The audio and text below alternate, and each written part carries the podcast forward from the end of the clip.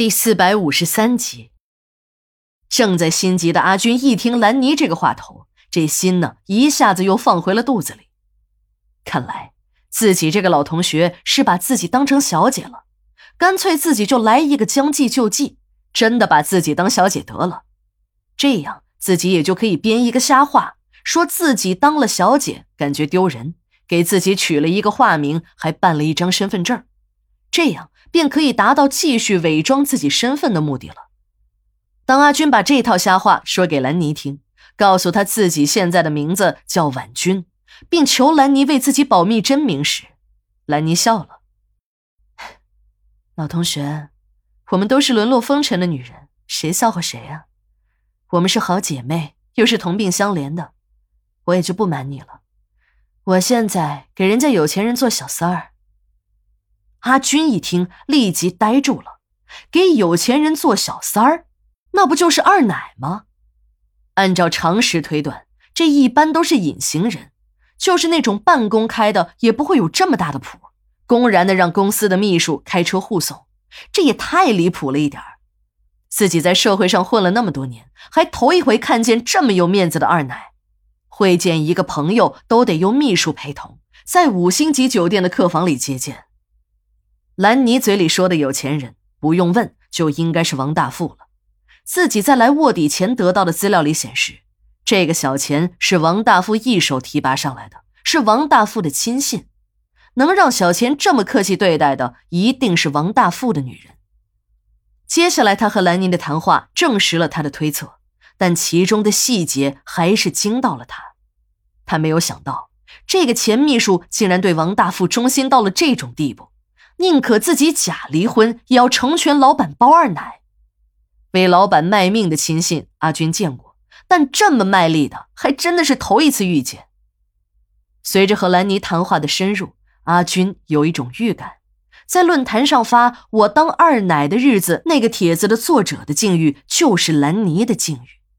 应该说，兰妮就是那个作者才对。如果真的是这样，那兰妮就是那个举报东山村的爆料人呢？阿军想到自己正好歪打正着，误打误撞的竟然遇上了爆料人，心里一阵狂喜。但这种喜悦不一会儿便消退了。让阿军疑惑的是，他试探着说到那篇帖子时，他发现兰妮好像对帖子的事儿一无所知，还一脸茫然的问阿军是怎么一回事儿。阿军更疑惑了。到现在，他敢断定，从那篇帖子里描述的情况来看，应该就是兰妮。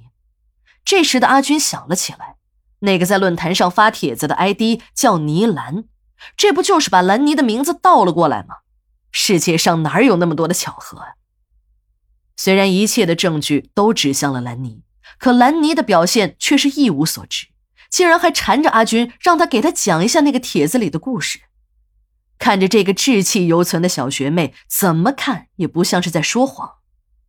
正当阿军沉思之时，笑着笑着的兰妮突然起身冲向了卫生间，伏在水池边一阵呕吐。作为一名职业卧底记者，阿军察言观色、旁敲侧击的功夫已经到了炉火纯青的地步了。为了证实一下兰妮到底是不是那个发帖人和爆料人，他使尽了办法。但让他失望的是。他最终还是得出了老同学兰妮并不是那个发帖爆料人的结论。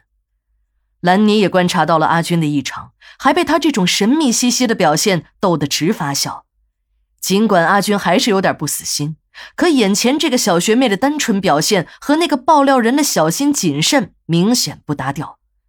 正当阿军陷入沉思的时候，刚刚还在发笑的兰妮突然站起身，冲进了卫生间，呕吐了起来。阿军还以为兰妮出了状况，也跟了进去。他发现兰妮吐了几口，只是一些液体，并没有食物吐出来。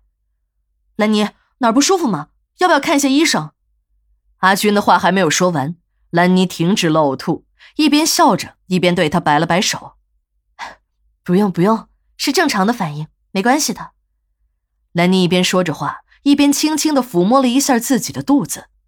这时的阿军才知道。兰妮已经怀孕了，这是妊娠期的正常反应。在接下来的交谈中，阿军发现自己的这个小学妹还是那样的单纯。把自己家中出了变故，为筹措母亲的医疗费和弟弟上大学的费用，没有办法当上了王大富这个不中用的货的二奶这件事儿，告诉了他。虽然一心想要一个孩子，可几年过去了，他的肚子也没有个动静。最后，医院确诊了是王大富的问题，才在前段时间做了人工受精，所以才有了肚子中的孩子。